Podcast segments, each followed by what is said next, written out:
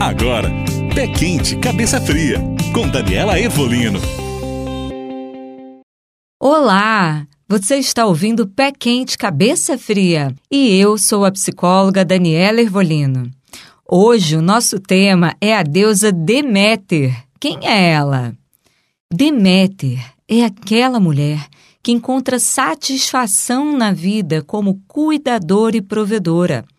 Ela está sempre envolvida em cuidar dos outros e prestando algum tipo de assistência, psicológica, espiritual ou física. Ela tem dificuldade de recusar ajuda e mais ainda de pedir. Deméter é a deusa maternal, a deusa do cereal, nutridora, a que faz brotar tudo que é plantado. É a deusa que garante as boas colheitas, é a deusa da fertilidade. Eu vou te contar a história de Deméter, o mito.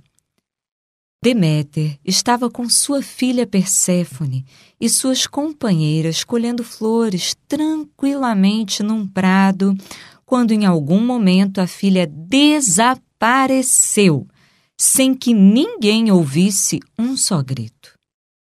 A deusa Deméter entrou em desespero e buscou por nove dias e nove noites a fio a filha por toda a terra, sem comer, sem tomar banho, sem dormir, até que cruzou com Hécate, deusa da luz escura e das encruzilhadas. Dizem que Hécate foi a única que ouviu os gritos da menina, mas nada fez para impedir ou denunciar o rapto de Perséfone. Ela se ofereceu para levar Deméter até Hélio, o deus do sol, que contou a Deméter que a menina havia sido raptada por seu irmão Hades e levada para o submundo.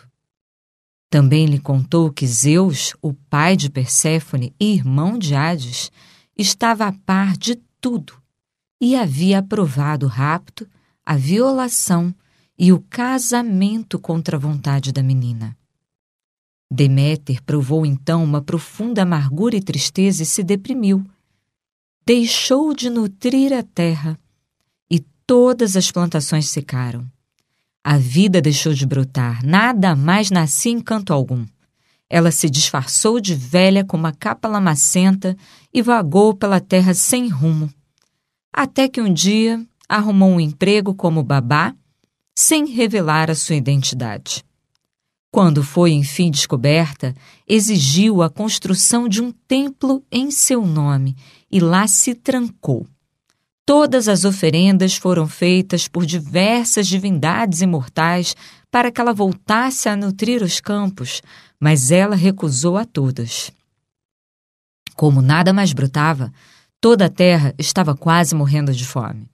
Um apelo então foi feito a Zeus para que negociasse o retorno de Perséfone à sua mãe e salvasse toda a gente da fome. Hermes, o deus da velocidade, foi escolhido para buscar Perséfone no mundo dos mortos. Chegando lá, a encontrou deprimida junto a Hades.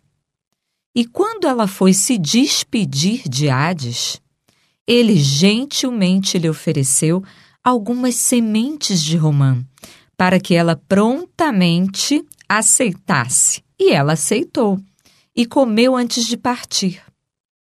Ao chegarem ao templo de Deméter, foram recebidos com festa. Deméter correu para abraçar a filha e prontamente perguntou se ela havia comido algo no submundo, pois, se não tivesse comido nada, seria integralmente devolvida à sua mãe e à terra. A filha fez então um escândalo e disse que Hades a forçou a comer as sementes antes de partir. Mentindo para a mãe, já que sabemos que ela comeu as sementes de muito bom grado. Ficou decidido então que Perséfone ficaria uma parte do ano com o marido no submundo e outra parte com a mãe sob a terra.